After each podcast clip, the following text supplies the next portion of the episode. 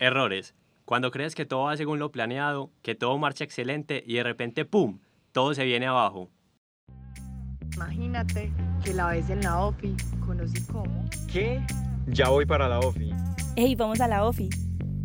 ¿Qué está pasando? No me lo puedo creer. Al mundo lo mueven las experiencias. Aquí te contamos las nuestras. Esta, es la OFI by GPG. Errores. Cuando crees que todo va según lo planeado, que todo marcha excelente y de repente ¡pum! Todo se viene abajo.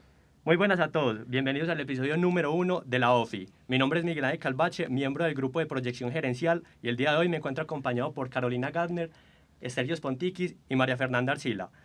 Antes de comenzar, queremos agradecerles a todas las personas que nos están escuchando porque estamos muy entusiasmados con este nuevo proyecto creado especialmente para ustedes, para tratar temas empresariales y de nuestro grupo como tal. Muchas gracias por escucharnos. ¿Cómo estás, Caro? Muy bien, ¿y tú, Calvache? Todo excelente. Eh, Sergio, ¿cómo estás? Todo bien, gracias a Dios. Aquí emocionado de empezar este nuevo proyecto y bueno, dale con toda. Y Mafe, cuéntanos, ¿cómo estás? Súper contenta, estoy muy emocionada por este nuevo proyecto que estamos comenzando en GPG y nada, metérsela toda. Y bueno, errores. ¿Cuántos errores no hemos cometido, no? Al hacer un proyecto, al empezar cosas y bueno, nada mejor que tener a Caro, que es la que tiene más tiempo en el grupo. Y bueno, Caro, cuéntanos, ¿qué te ha pasado? ¿Cómo te has sentido? Bueno, yo creo, Sergio, pues que uno siempre está, o sea, en manos de los errores. Yo creo que nada es perfecto, siempre va a haber un error y los imprevistos son los que más nos gustan y los que más nos tocan. Si quieren, pues como que empecemos desde cuando entré, que la verdad no es tanto tiempo, fue en el 2019 uno. Eh, teníamos gerenciar presencial, no había COVID, buenos tiempos. Y, pues, perdón, e hicimos una, una activación que era como una tabla de madera, ¿cierto?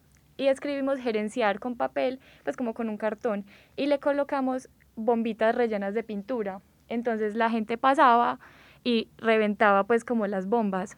Entonces si reventabas una bomba te ganabas un premio. ¿Qué pasó? La pintura voló por todos lados. y aparte era pintura a base de aceite, no de agua. O sea, eso no lo quitaba nadie. Nadie. Mm, eso. ¿Qué fue lo peor? Le cayó una orquídea del rector, del rector anterior, de Juan Luis Mejía, y obviamente él amaba sus orquídeas, eso fue un problema. Eh, lo tuvimos como que solucionar, tuvimos que limpiar por ahí una semana porque el piso era vuelto nada azul, en los zapatos que yo tenía ese día todavía los tengo manchados. Pero bueno, esa es una brevecita. Ya siendo junta, eso fue 2020, nos metimos el reto de la virtualidad no nos metimos, no, nos metieron el reto de la virtualidad. Fuimos la prueba piloto de gerenciar de la séptima versión porque la universidad no había hecho eventos virtuales, éramos los primeros. El COVID, o sea, nos encerraron en abril, gerenciar era planeado para abril, tuvimos que cancelarlo o ponerlo en un, en un stand-by porque no sabíamos qué iba a pasar. Y bueno, nos dieron luz verde para hacerlo virtual en julio. Nos organizamos y uno dice, no, listo, un evento virtual. Un evento virtual, Ustedes no saben lo que es eso. Es un boleo. Es un boleo, de verdad. Se los juro, uno no sabe nada. Y uno no cae en cuenta de, de cosas mínimas. Y esas cosas mínimas como los derechos de autor nos cayeron a nosotros. Estábamos en transmisión, en vivo, 700 personas conectadas viendo gerenciar. Nos tumbaron la transmisión. Por derechos de autor, porque estábamos poniendo spots de patrocinadores y claramente, pues dijeron como esta gente que no tiene estos permisos chao la transmisión. se cayó en una ponencia, nos tocó, pues obviamente, coger un canal secundario, solucionarlo a mil, esos WhatsApps se iban a estallar, la gente no sabía qué hacer, porque ni siquiera estábamos reunidos todos en un mismo lugar, sino que cada uno era en su casa. No podíamos ni reunirnos nosotros juntos, no podíamos. Entonces, obviamente, llamamos a la universidad, la universidad nos lo resolvió, tuvimos que pedirle disculpas obviamente a nuestro público, pero son cosas que la gente entiende y que siquiera nos tocan porque a partir de eso podemos seguir aprendiendo. Pero si nos quedamos en errores, podemos hablar de todos los que ustedes quieran. Pues me imagino la cantidad de estrés que se manejó en ese momento. Pues, o sea, como todos los comités y las áreas de, de todo el grupo, porque estamos divididos en relaciones públicas, aquí Caro fue la directora de mercadeo, me imagino el estrés que tuvieron que vivir en ese momento y pues esa solución tan rápida que se le da. Uno tiene que como en esos momentos de improvisación realmente lucirse. Son los momentos en los que tienen que sacarse. Eh, pues al menos eh, yo solamente he podido trabajar en un gerencial y fue bastante eh, enriquecedor, la verdad. Fue, fue una experiencia bastante bacana y me gustaría escuchar a mis pues, a, a Akis y a Mafe cómo vivieron ese, ese gerencial que nos tocó a nosotros. Uy, sí, la verdad fue muy bueno, fue bastante trabajo, la verdad, y bueno, también cometí un error ahí, y fue duro porque era mi periodo de prueba. Yo entré el semestre pasado a GPG, y me acuerdo que yo, yo estoy en el área de mercadeo, ¿no? Entonces teníamos que subir un post. Entonces nos dividieron en varios equipos. Entonces, cuando acuerda este, la directora de mercadeo, que creo que era Saris, manda por el grupo, oigan, ¿qué pasó con el post de hoy? Que el equipo tal, que no me acuerdo si era el equipo 3 o el equipo 4 que éramos nosotros, teníamos que subirlo. Y ella lo mandó por el grupo y yo veía, uff, no, qué grupo tan irresponsable, ¿qué pasó aquí? Y de repente a los 20 minutos me escribe, mira, ¿qué pasó con tu post? ¿Es tu equipo? Y yo, ¿qué?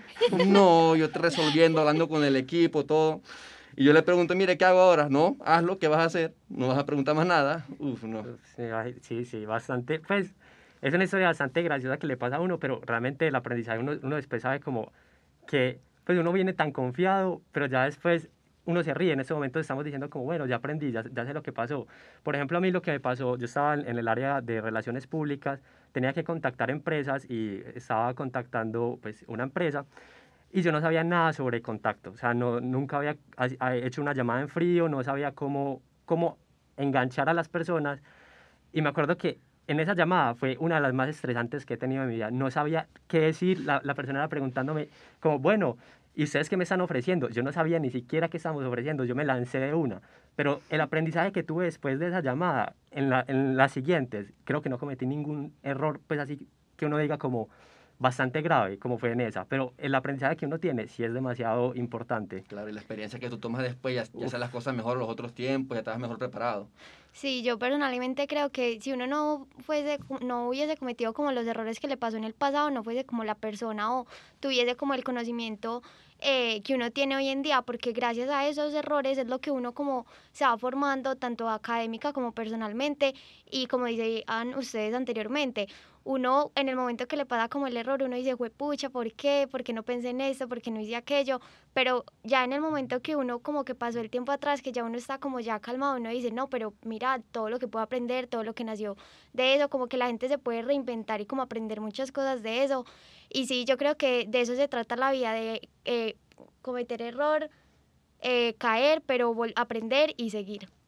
Claro, y por ejemplo, eso me hace, bueno, entrar en comparaciones con empresas, ¿no? Eso, no sé si escuchó la historia de los noventas, cuando Pepsi estaba compitiendo mucho con Coca-Cola. Sí. Se pusieron a hacer una, una campaña de marketing, ¿no? Una competencia. Entonces ellos pusieron una carrera entre miles de personas y ellos pusieron como un objetivo, ¿no? En una botella poner un número y el que consiguiera esa botella se iba a ganar un premio grande. Y resulta y acontece que pusieron en 800 botellas el mismo número. No. Y todo el mundo ganó. Y eso fue un problemón, todo el mundo ganando y la historia de la, cam- la campaña de marketing quedó horrible ya. Es que incluso las grandes empresas se equivocan, o sea, ellas, ellas no son perfectas, porque nosotros tenemos como en, en un pedestal muy alto a las empresas, pero el momento en el que uno empieza a trabajar con ellas se da cuenta de la cantidad de errores que tienen.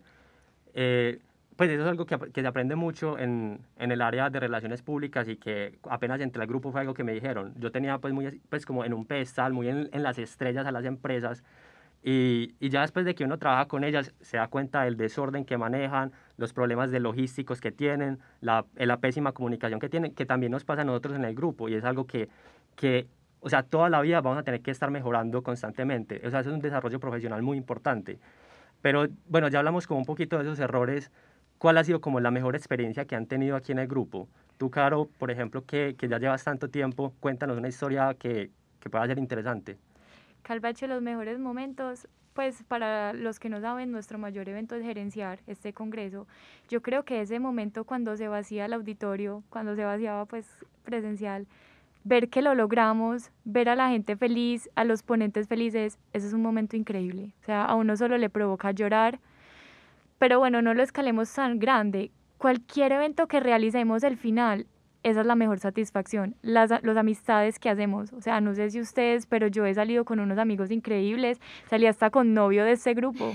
O sea, increíble, de verdad que No, no, no, pues se me paran los pelitos y todo como acordar de, acordarme de todos esos momentos.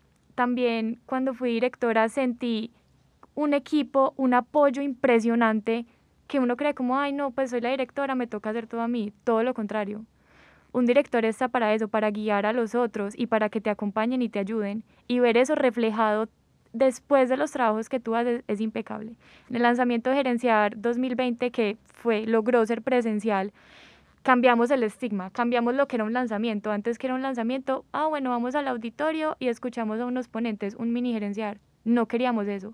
Y creo que eso fue de lo mejor porque yo con los directores teníamos como la misma idea, teníamos esa conexión de, de gustos, de trabajo en equipo y dijimos, cambiemos todo. ¿Y qué hicimos? Nos fuimos para la plazoleta. Un día hermoso, hizo un calor impresionante, me acuerdo siquiera. Volvimos a hacerlo de la tablita esta vez sin explotar pintura. Estuvi, esa vez tuvimos un artista y e hicimos un taller con, ella se llama, ay, como una niña del grupo, Manuela Mejía, se llama Manuela Mejía y trabaja con como con fotografía, publicidad y es una tesa. Y dio un taller con Hatsu, tuvimos a Hatsu de pues de aliado y salieron unas cosas espectaculares, o sea, unas fotografías divinas, la gente aprendió demasiado, ese taller se nos llenó súper rápido, además era al aire libre, la gente estaba feliz, era con pinturas, entonces como que ver que sí somos capaces de cambiar, somos capaces de, o sea, de hacer cosas nuevas, de reunir mucha gente, eso es de lo mejor, de verdad. Yo concuerdo mucho con Caro. Por ejemplo, yo entré el semestre pasado y ya he hecho varias amistades. Yo, por ejemplo, que vengo de Venezuela y no conocía casi nadie.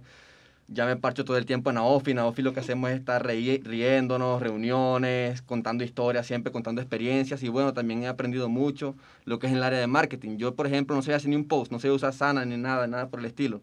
Y ya he aprendido demasiado y gracias a las directoras que siempre están liderando, que siempre nos apoyan en todo, que eso es lo importante. Eh, sí, pues totalmente de acuerdo. Yo creo que esta es como oportunidad que nos brinda la universidad de tener grupos estudiantiles es demasiado enriquecedora porque es un espacio completamente diferente a lo académico, aunque se aprenden muchas cosas buenas. Eh, en serio que uno aprende muchas cosas que de pronto en la carrera como en el día a día no aprendería y que pone en práctica. Por ejemplo, cuando uno, a ver, yo también, al igual que aquí, entré el semestre pasado, y tuve la oportunidad como de vender varias boletas y como, yo tampoco tenía como esa confianza como huepucha, como abarco a alguien, como le, eh, le toco el tema, como le digo, mira, es que hay un, eh, hay un evento súper bacano, tal cosa, pero todo eso como que uno se va forjando con el tiempo y uno ya ver como cuando ya las cosas se materializan y como que todo valió la pena y que eh, el esfuerzo, las ganas que uno le metió, que aprendió, es como toda la satisfacción. Sí, pues yo estoy muy de acuerdo con lo que decía Cara ahorita ese sentimiento que hay cuando uno acaba, que está ahí, que lo vive, que, que es como, eh, por así decirlo, pues que es muy enriquecedor ver cómo, cómo se termina todo. O sea, en el momento en el que nosotros estamos trabajando, nosotros tenemos que aprender, tenemos que conocer gente nueva, tenemos que saber cómo entrar a las personas. Y es algo que estar en un grupo estudiantil ayuda demasiado. Pues aquí yo he aprendido aparte de conocer personas, de cómo entrarle, eh, el proceso de venta es muy importante, que eso es algo que también nos enseñan aquí.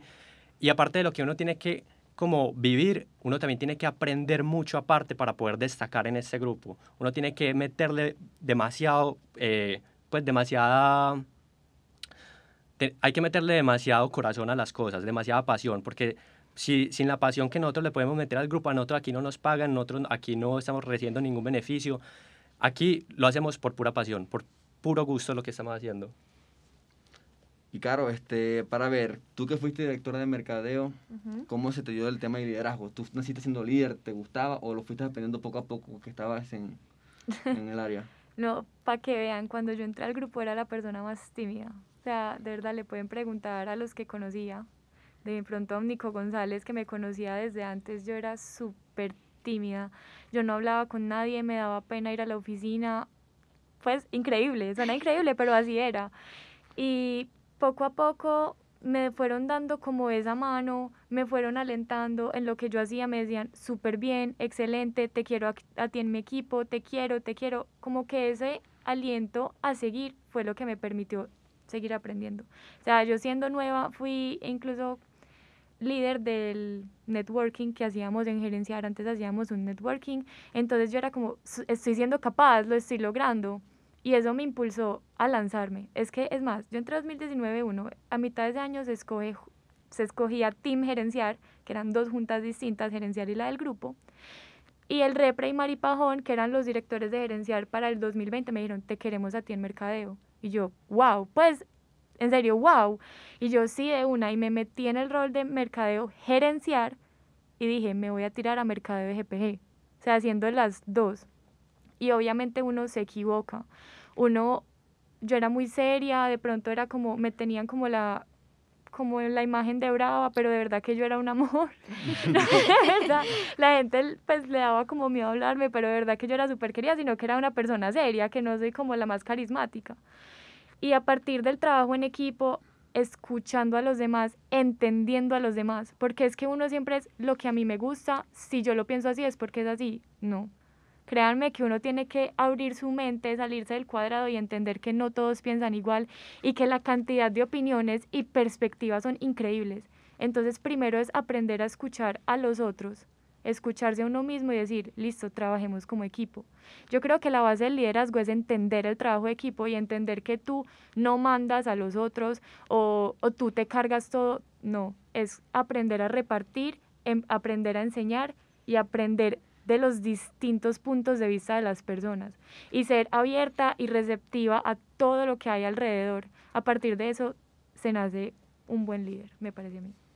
Pues sí, la verdad que yo también era medio tímido, como yo le dije, vengo de otro país, pero sí concuerdo todo con Caro. La verdad que uno, a pesar de ser líder, uno siempre termina aprendiendo todos los días. Uno tiene que ser, yo digo que siempre uno tiene que ser como una esponja, ¿sabes? Absorber todo, absorber todo, aprender, aprender. Exacto.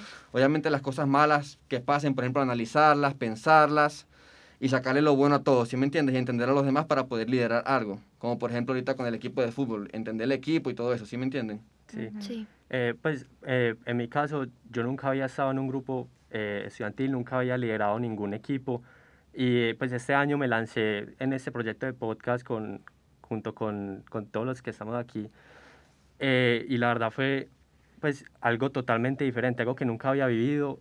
Y uno aprende tanto de las, de las otras personas, de la forma en la que trabajan, cómo llevar a las personas, cómo impulsarlos, cómo motivarlos. Y eso es muy importante cómo saber tratar a las personas, cómo saber cómo meterse en este rol y cómo saber eh, precisamente cómo liderar.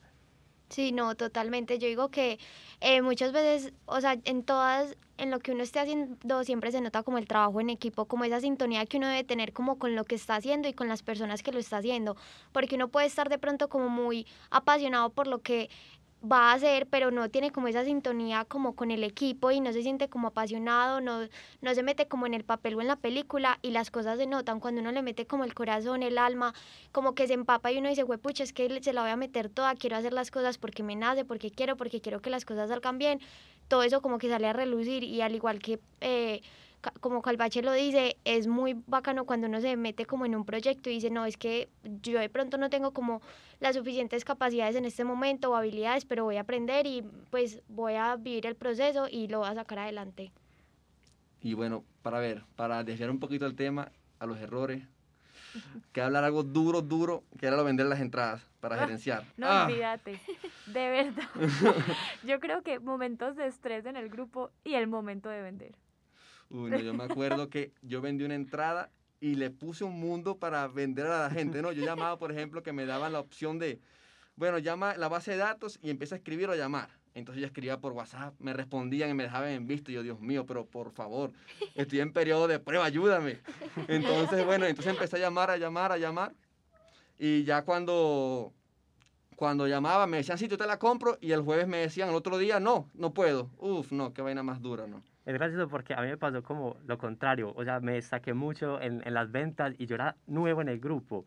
E incluso solamente llevaba por ahí cuatro semanas y me pusieron a mí, una persona nueva que estaba dispuesta totalmente a aprender, a hacer una capacitación de ventas a todas las personas del grupo. ¿Qué, Yo me qué? sentí supremamente nervioso, pues en realidad me, me sentí muy contento, pero los nervios que había porque yo llegaba ya para aprender y yo sabía que ya llevaba un proceso antes que me, que me fue muy útil para entrar a- al grupo. Y por ejemplo, yo sé que Mafe también se, se destacó mucho en, en, la- en el área de ventas. Incluso estuvimos en otro grupo, eh, nosotros nos aconsejábamos mucho de cómo llevar una venta, si no sabíamos cómo decir, nos apoyábamos mucho. Entonces, Mafe, ¿tú cómo viste esa parte de las ventas? Bueno, pucha, pues a mí la parte como eso de ventas siempre me ha gustado, pero realmente pues nunca lo había hecho.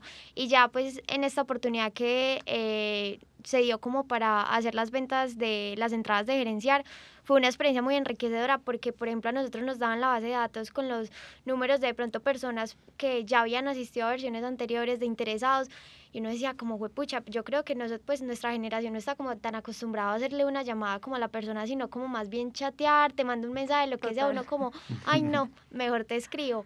Entonces como que uno llegar a hacer la llamada, hablarle a un desconocido, pues yo creo que uno ni siquiera le habla así como a las personas con las que tiene confianza casi como por llamada ahora para un desconocido.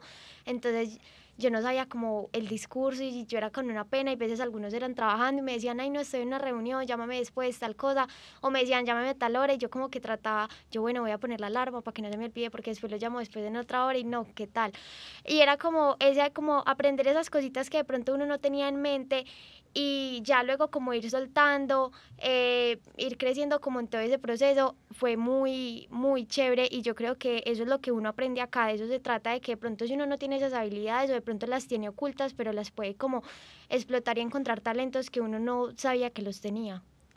Eh, bueno, pues lastimosamente ya se nos está acabando el tiempo, pero como conclusión, sí decirles que atrévanse, atrévanse a equivocarse, nosotros no tenemos por qué sentirnos mal después de equivocarnos es muy duro, por ejemplo, en las ventas sentirse rechazado de que la gente no le guste el, producto que tú le estés ofreciendo o cualquier cosa, pero el, el, aprendizaje que uno queda después de esas experiencias es realmente lo que, lo que vale la pena.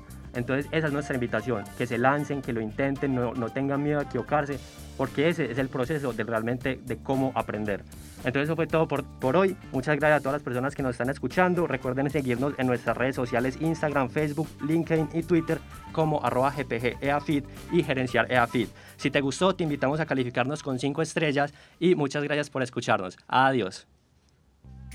Imagínate que la ves en la OFI, conocí cómo. ¿Qué? Ya voy para la OFI. Ey, vamos a la OFI. ¿Qué está pasando? No me lo puedo creer. Al mundo lo mueven las experiencias. Aquí te contamos las nuestras. Esta, es la OFI by GPG.